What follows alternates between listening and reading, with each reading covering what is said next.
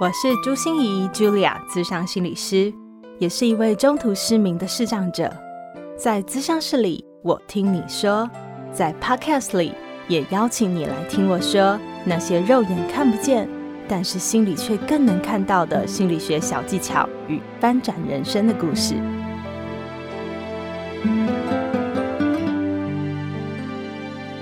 Hello，Hello，亲爱的朋友们，你们好啊！我是朱心怡 Julia，咨商心理师，欢迎收听朱心怡说心里话。不知道你们最近过得如何啊？一切是不是都平安呢？嗯，心里的感觉又是怎么样的呢？最近我常常感觉到好焦虑哦。疫情期间呢，我觉得，嗯，我们真的要适应好多的未知，好多的变动哈。我的行程也是常常改来改去啊，然后延期啊，或是提前啊，然后现场的改线上啊，就有好多好多，嗯，需要处理的事。然后人际之间也会有很多的，因为彼此间隔很远嘛，所以就必须要用很多不同的方式能够去互动。所以有很多的呃摩擦或磨合的时候，所以我就会觉得啊，最近的自己好像常常有这种焦虑的心情，就突然萌生起来、冒出来的感觉，让我自己很不舒服。那我就会使用啊，我在心安平安的特辑里面第四集，然后跟大家推荐的一个叫做呃三合一定心法，这是我自己创造发明的齁，但是我真的觉得非常有帮助。就是第一口深呼吸，回到当下；第二口送出祝福；第三口呼吸，心怀感恩。呃，至于这三个为什么会那么有效呢？我觉得，请大家就来听听我们的心安平安特辑第四集吧。可是真的，我每次做完以后，那个焦虑的心情，它都会得到一些安抚，然后都会得到一些释放和安顿，然后我就可以好好的再继续我的工作了。这一集想要来跟大家聊聊什么呢？嗯、我想要从一个比喻开始，这个比喻就是棒球比赛。不知道你有没有看过棒球比赛哦？你喜不喜欢棒球？嗯、在棒球比赛上，我觉得绝大多数的观众应该跟我一样，就是都会盯着那个投手，看他会投出什么样的球，或者是那个打击者，看他会不会打到球，还是会挥棒落空这样子哦。嗯，可是我后来越看越觉得，其实真正的灵魂人物，那个最关键的角色，可能是那个捕手诶，那个捕手他贴身观察，他贴身感受到那个打击者的情绪状态，然后他给予投手一些暗示，什么样的投球可能会对我们这一方比较有利，所以。大家当然是团队合作，啊通力合作。但是我觉得最灵魂的其实那个捕手，而且那个捕手纵观全局，他很少被换角。放在我们的人际脉络里面哦，我们的人际关系如果就像一个棒球比赛一样哦，呃，我觉得那个投手或者那种打击手，其实就是我们的说话。我们能不能说出一个好球，或者是打出一个好球，这就是表达的功力。但是我们从小其实都一直被训练的就是表达嘛。你看哦，我们有什么说话比赛，对不对？演讲比赛，还有正音训练什么之类的，还有朗读比赛哦。我以前有得过名呢。好啊，可是很少很少我们被训练捕手的这个能力吧。就是捕手，其实要倾听，就是你要正确的、精准的，而且你要能够去呃很好的过滤和判断正确的讯息进到你的脑子里。这个能力，我们好好像真的蛮少被教到怎么听哦。我们要怎么听？听出别人的话中有话，听出别人的弦外之音。那我想，我能做一个心理师，其实最大原因当然是因为我会听啊、我。专注在研究听这件事情，到底要怎么听？好，那很多人在人际之中吃了大亏啊，会被人家说白目啊，会被人家说状况外啊，哦、很可能也是因为不知道我们到底要怎么去听，到底要怎么正确的去接收、解读一个讯息。所以这一集啊，我就想跟大家多多聊聊这个倾听的秘密。到底在听的时候，我们可能会掉入什么样的陷阱？有什么样的难题？又要如何来突破呢？我们就继续听下去喽。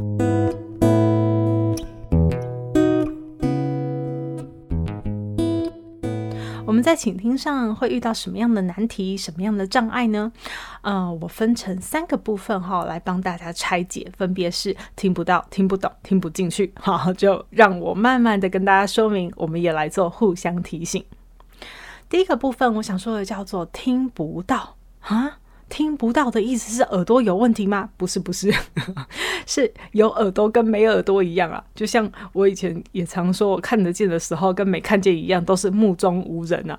嗯、有耳朵，但是却听不到哦，就是有听没到，怎么会这样呢？耳朵为什么会变成一个装饰品呢？我想有几个很重要的原因哦，很重要的情境会让我们陷入听不到的状况里面。第一种可能哦，就是不管是你的身体的状况有点疲劳啊，精神有点涣散，或者是环境中有太多的干扰、太多的刺激，会让你分神。或者是你对他说的话真的没什么兴趣，或者他没有什么高低、抑扬顿挫和重点哈，所以让你啊没有办法一直专注投入在里面，所以你很容易会产生呃分神啊、闪神啊，或者是专注力不集中啊，无法去呃 catch 到他想传达的讯息的这种感觉，所以就常常会有那种断片啊，你有说过吗 的现象哦。那我记得我在谈心时刻里面有。跟刘轩老师对谈的时候，我就跟老老师招认说啊，老师，我最近真的是专注力很差啦，因因为我发现我自己这样在跟人聊天，哎，跟人聊天其实是我最专注的时候，我都会分神，我都会闪神，突然一下，哎。他上一句是什么？我没有听到，我就觉得太可怕了。我的专注力真的需要练习了。那为什么我们现在人会特别容易需要去练习专注力这件事情？其实是因为我们的三 C 产品哦，我们的三 C 产品让我们太容易的做滑手机啊、回讯息啊、看动态啊之类的事情，所以我们大脑，你知道，大脑有一个特性叫喜新厌旧，我们不喜欢。哦，一直做旧的事情，我们的大脑其实喜欢一点新鲜的刺激、新鲜的感觉，所以它很容易就会分神去找那些新鲜感了。哦，所以很推荐大家去听一下《谈心时刻》，我跟刘轩老师谈特别的呃锻炼你的专注力的各种方法，我希望能够对你的专注力有所帮助。还有一种可能啊，是我们有很多的成见、刻板印象，所以我们会自动去呃忽略那些跟我们的成见和刻板印象不一样的讯息。嗯，比如说我有一个朋友，有一个视障朋友哦，就来跟我抱怨说，今天早上又发生了一样的事情了。那件事情已经发生了八百多次了哈，他八百多次是一个夸饰法哈，各位知道，那就是他的意思就是说，怎么重复都有这些对话，他就是讲不懂吗？讲不听吗？不知道我在讲什么吗？就是说他呃都会去一个私人的健身俱乐部，那当然就是要缴那个月费嘛，对不对？他的月费大概是九百八。然后每次呢，他的另外一个朋友都会问他一模一样的问题，就是回答他说：“哎，你为什么不去另外一个私人运动俱乐部？那个运动俱乐部，又可以泡澡，又可以洗三温暖，又可以蒸汽，又可以烤箱，你看多好啊！你为什么不去那里？”然后他都千篇一律的回答说：“因为对我们视障者来说，交通很重要，交通不方便，所以我还是去这里。”好，他每次都回答一样的问题，可是他说重复了八百次，那个朋友都还是会问他一模一样的问题。然后他说：“我已经跟你说过了。”然后那个朋友还说：“哈，有吗？”这样，你会不会想到你有一些长辈也会这样？就是他说了 n 次、n 百遍一样的话，可是他真的都忘记他有说过一样的话。好，那个是老了有点退化的反应哈，然后他也不知道能跟你说什么啊，所以他就会一直重复的说一样的事情，因为他的生活里面可能就只有这些事情。好，可是我现在说的是听哈，当我们一直听，然后一直反应，可是对方好像说真的是有听没到诶，都不知道他长耳朵干什么的。好，那很可能就是因为他有一些刻板印象，他有一些成见，他有一些觉得你应该怎样，你必。须怎样？这样不对吧？不合逻辑，所以他一直在鬼打墙的一个状况。好，那我们也要提醒自己，你是不是也够干净，能够去放下你的成见和你的刻板印象，去好好的听，对方的世界，而不是一直在活在自己的世界里。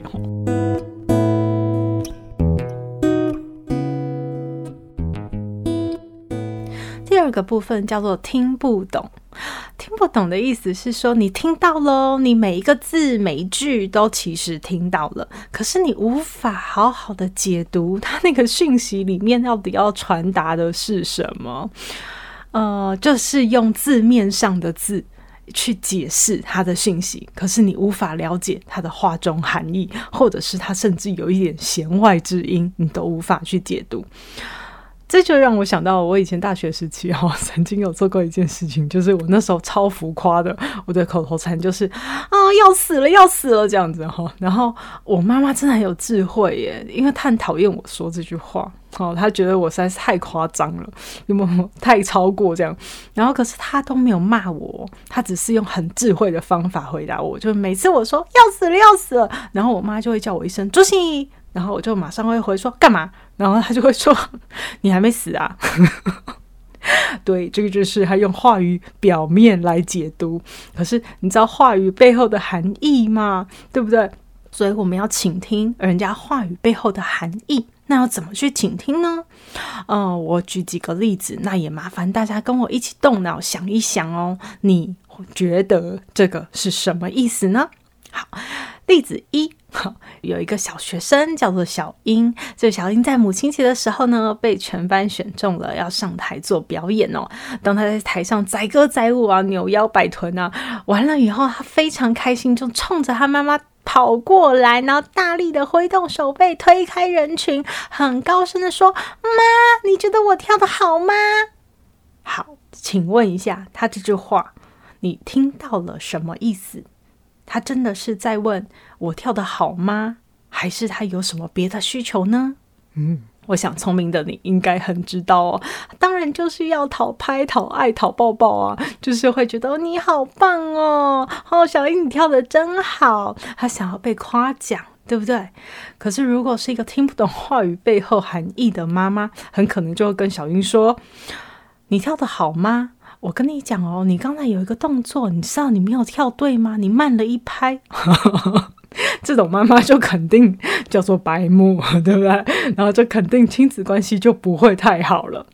好，那如果我们再举一个例子来说哈，就是如果老公跟老婆啊两个人手牵手在逛街的时候，突然到一个银楼的前面，老婆就看着那个橱窗里面的大钻石，然后就看着那个钻石，睁大眼睛说：“老公，你爱我吗？” 我想请问你，他到底在说什么呢？是在问老公你爱我吗？不，他当然是在问你爱我的话，就会帮我买，对不对？所以我想聪明的大家也都能听出来。可是，诶，如果你是老公，你会回答他爱还是不爱啊？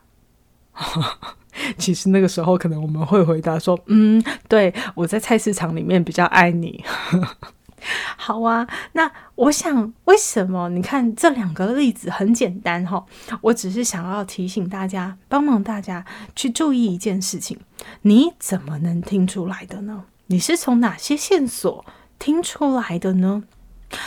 我们通常的线索就是非口语讯息，所以你看哦，那个睁大眼睛啊，挥动手背啊，推开人群啊。哦，或者是他的声音线索。你看，小英说：“妈，我跳得好吗？”他是很高声的，那那种像啊、老公，你爱我吗？那个感觉就是有企图的一种声音哦。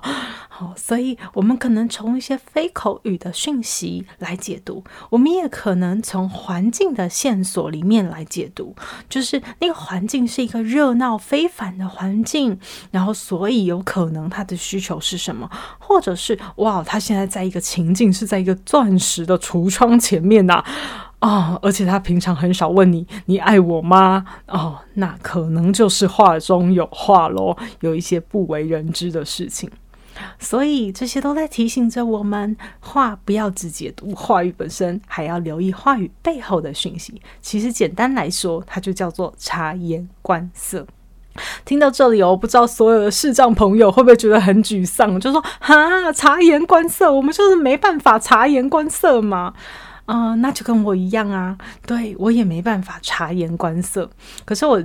那时候为了想当心理师哦，我记得我在研究所要打那个逐字稿的时候，我都会在我的逐字稿后面就附上一个长长的夸弧，就是个案说到哪个地方的时候，他情绪好像有点怎么样啊，然后声音有点哽咽啊，然后那时候呼吸啊、断气啊、长短音啊，到底是怎么样的状态啊？然后我就会去找我的督导，我说：“哎，你可不可以从这些线索里面再听出他的情绪到底是什么呀？然后你可不可以听出他话语背后想传传达更多的讯息？这是我们呃察言观色没有办法观察的话，我们就要透过听来更敏锐的捕捉。那你会说啊，心怡，你不知道声音是可以骗人的吗？是，声音可以骗人，但是你知道吗？表情也可以骗人啊。那一般人其实绝大多数的注意力是放在表情上，诶，所以当他想装出来一种样子的时候，第一个其实是会装表情，那个声音其实还是会透露出一些隐微的讯息。好，所以视障朋友也加油加油，我们一定能练成我们的倾听神功。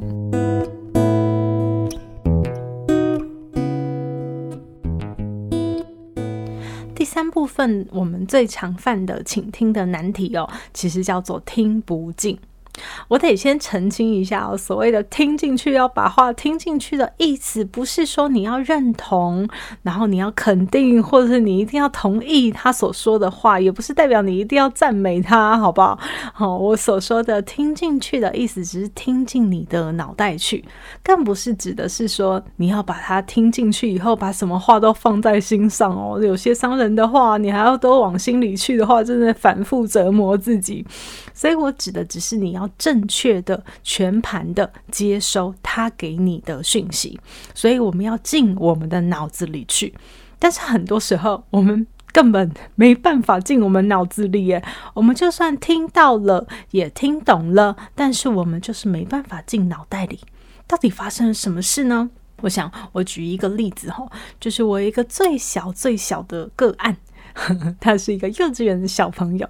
他的妈妈跟他的关系非常的紧张，所以呢，把他带进了我的晤谈室。那一进到我的晤谈室以后，妈妈就跟着我说：“老师，他都不去上学，都不去上幼稚园，很坏。”这样，嗯，那我就开始问这个小朋友啦。我说：“嗯，为什么你不想去上学呢？”那他就很表达能力很清晰哦，然后就跟我讲说：“我不想去上学，因为我不想吃早餐。”你知道吗？就是幼稚园都会给小朋友准备早餐，然后他妈妈就马上说：“我觉得你在家先吃好，吃好再去啊。”那个小朋友又再说第二次：“我不想上学，因为我不想吃早餐。”那妈妈就说：“我可以在家弄你最爱吃那个，不是汉堡吗？我在家给你弄好，你再去啊。”小朋友又再说了一次：“我不想上学，因为我不想吃早餐。”他妈妈就说。对，我知道啊，所以你就是要在家先吃好以后哦，要不然你不要吃汉堡，你还要吃什么？用蛋饼吗？我也可以帮你弄啊。然后那时候我真的是忍不住了，我就说等等等等等哦，妈妈，你有听到吗？你有听到这个孩子在跟你说什么吗？为什么他不想上学啊？我相信大家应该都很明白哦，因为他不想吃早餐。诶，那问题在哪里呢？妈妈说：“我知道啊，我知道他不想吃早餐呐。可是他才年纪那么小，他怎么可以不吃早餐呢？如果他发育不良怎么办？如果他没有办法长高长壮怎么办呢？这都是妈妈的问题呀。”诶，所以大家你听到了吗？他都有听到哦，也有听懂哦。可是。他就是听不进去。孩子的问题是他不想吃早餐，因为第一个是妈妈很急，妈妈觉得我比你更清楚，孩子应该要吃早餐才可以发育好。第二个是这个牵涉到我是不是一个好妈妈，所以他一定要孩子吃早餐。那时候我就蹲下来问一下那个孩子，我说：“可不可以告诉阿姨，你为什么不想吃早餐？”然后他那个孩子就跟我说：“哦，因为我肚子没有咕噜咕噜啊，没有咕噜咕噜就不想吃东西呀、啊。”然后我就说：“嗯，对，这听起来好合理哦。”然后我就问他说：“哦，对，没有咕噜咕噜，所以不想吃东西。那什么时候你的肚子才会咕噜咕噜呢？”他就说，如果喝三杯水的时候，他有时候会咕噜咕噜。我就问他说，那如果你觉得我们出门前先给他好好的喝三杯水，肚子有可能会咕噜咕噜吗？他就说可能哦，那回去试试看可以吗？他也说可以。好啊，那这件事情才有可能被处理。因为如果孩子就不吃早餐，妈妈就是你一定要吃早餐，两边就一直不停的拉扯。可是当你听到了、听懂了，你也听进去了，你就会知道他真正的困难就是他肚子原来没有咕噜咕噜嘛，对不对？所以你要去问的问题应该是：为什么你不想吃早餐，而不是？你一定要吃早餐，我煮汉堡，或者是我用别的蛋饼来让你吃早餐。我想跟大家说，真正的同理就是要尊重对方的世界。所以，倾听的时候，请你不要跑到自己的世界来；倾听的时候，请你要到别人的世界里去感受他的感受。所以不要用你的心去套他的心，因为你的心长得明明就跟他的会是非常不一样的。请用他的心，用你对这个人的了解、这个人的个性、这个人的习惯去判断他这句话，而不是用你的解读来想他那句话。哈，所以我也常常来提醒我自己，我听这句话这样的解读，那到底是我的心是这样想？还是他真正想表达的是这个意思呢？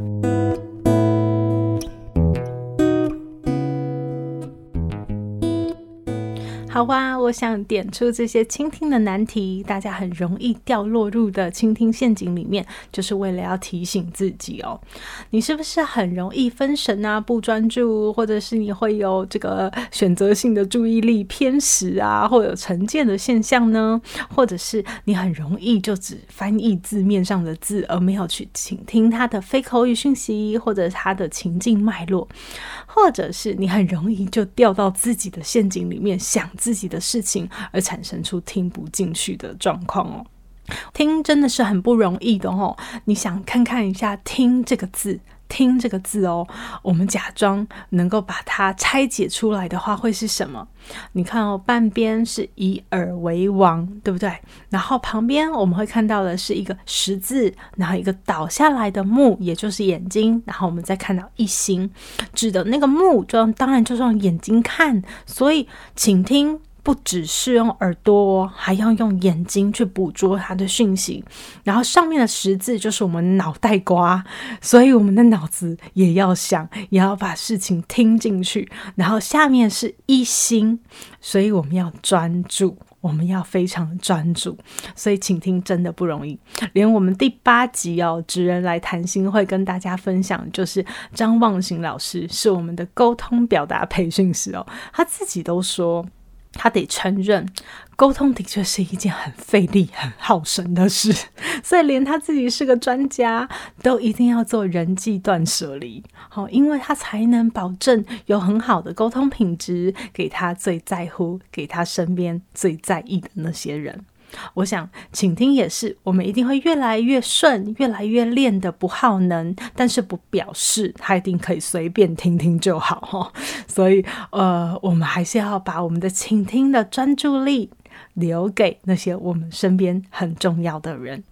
最后，想跟大家分享一个讯息哦，长期有关注我的朋友一定知道，我除了是心理师之外，还有一个很重要的身份，就是黑暗对话社会企业的培训师。我们觉得最好的成长学习，不是老师在台上讲的天花乱坠这样子，而是从自己的身上去经验、去感觉，这种学习才最深刻。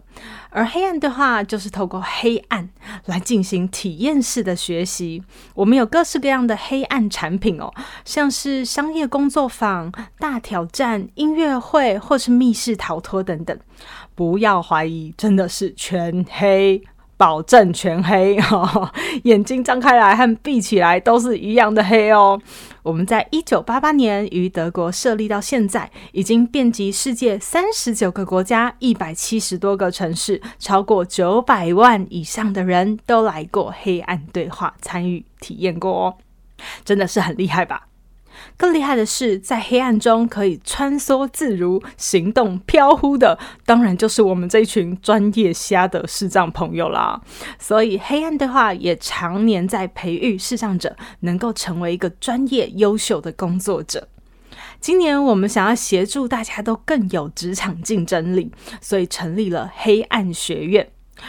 而我呢，就很不好意思的说啊，其实是应该要很骄傲的说，就自己是黑暗学院的院长兼讲师。大家可以透过资讯栏中的影片来快速了解黑暗学院目前开设的课程有哪些。另外，就在七月份，也就是下个月，我开设了一门全线上操作进行的课程哦，让你不用来到教室，坐在家里就可以学习，叫做“知分寸、懂进退、是大体”的人到底是怎么练成的？一听这题目，你应该就知道了吧？就是在教人际中的应对进退。我想，不管你觉得自己是职场小白啊，总被人说白目啊，在中控外啊，就觉得心中好委屈哦。可是不知道怎么说，到底要怎么解啊？或者是很努力的苦干实干啊，但是加薪升迁怎么永远没你的份啊？甚至有时候还会吃闷亏，然后莫名其妙就被打黑。或者是你希望更快速能够融入团体，能够借力使力不费力，甚至想要扩展事业，希望有更多的幸运降临，有更多的贵人和机会能够出现的人，相信这门课程真的就非常非常的适合你。我虽然不敢说自己是这方面的资优生，但是从我倾听两千多位的个案经验和故事里面，还有我自己身体力行的落实在家庭生活和职场里面的经验哦，我把这一门感觉好像只可意会不可言传的艺术，一步步的拆解，变成一种可以练习而成的技术，让你更有方向与方法的成为一个知所进退的人。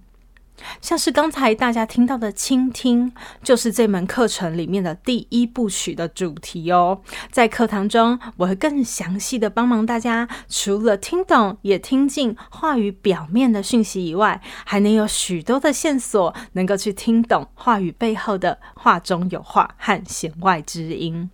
当我们能周密而正确的接收讯息以后，第二部曲我就会带大家来阅读空气。其实“阅读空气”这四个字哦，是日文翻译过来的，但是我觉得这可以完全表现出那种啊、看不到啊也摸不着，但却弥漫在我们生活里、人际相处中或者是职场上的这种潜规则。读懂了这些，并不代表你就一定要符合这些潜规则哦，而是你才开始能有选择的权利。第三部曲，也就是最后一步，就是要教你看懂局，包括别人的局、事情的局，也包括看你自己的局。相信大家都有听过哦，“当局者迷，旁观者清”，对吧？所以，我们一定要跳出这种入戏太深的陷阱，才能用更成熟、更圆融、也更智慧的方法来应对进退。我花了这么多时间介绍，就是想让你知道，我相信它真的能对你很有帮助。只是很可惜的是，因为黑暗学院首先要协助的是视障朋友，所以我们优先开放给视障者。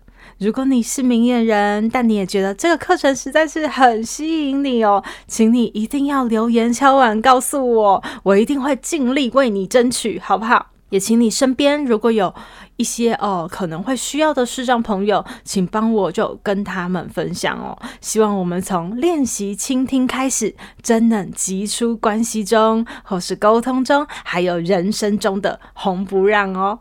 谢谢你，我们的朱心怡说心里话，就下周见喽，拜拜。心念转个弯，生命无限宽。如果你喜欢我的节目，邀请你可以继续追踪，并且给我五星评价和留言互动。如果你也感受到我们团队的用心，可以使用自由赞助的功能，给予我们实质的鼓励哦。咨商需求、合作邀约，或想要了解更多心理学的知识与故事，节目说明栏中都有我更多完整的资讯哦。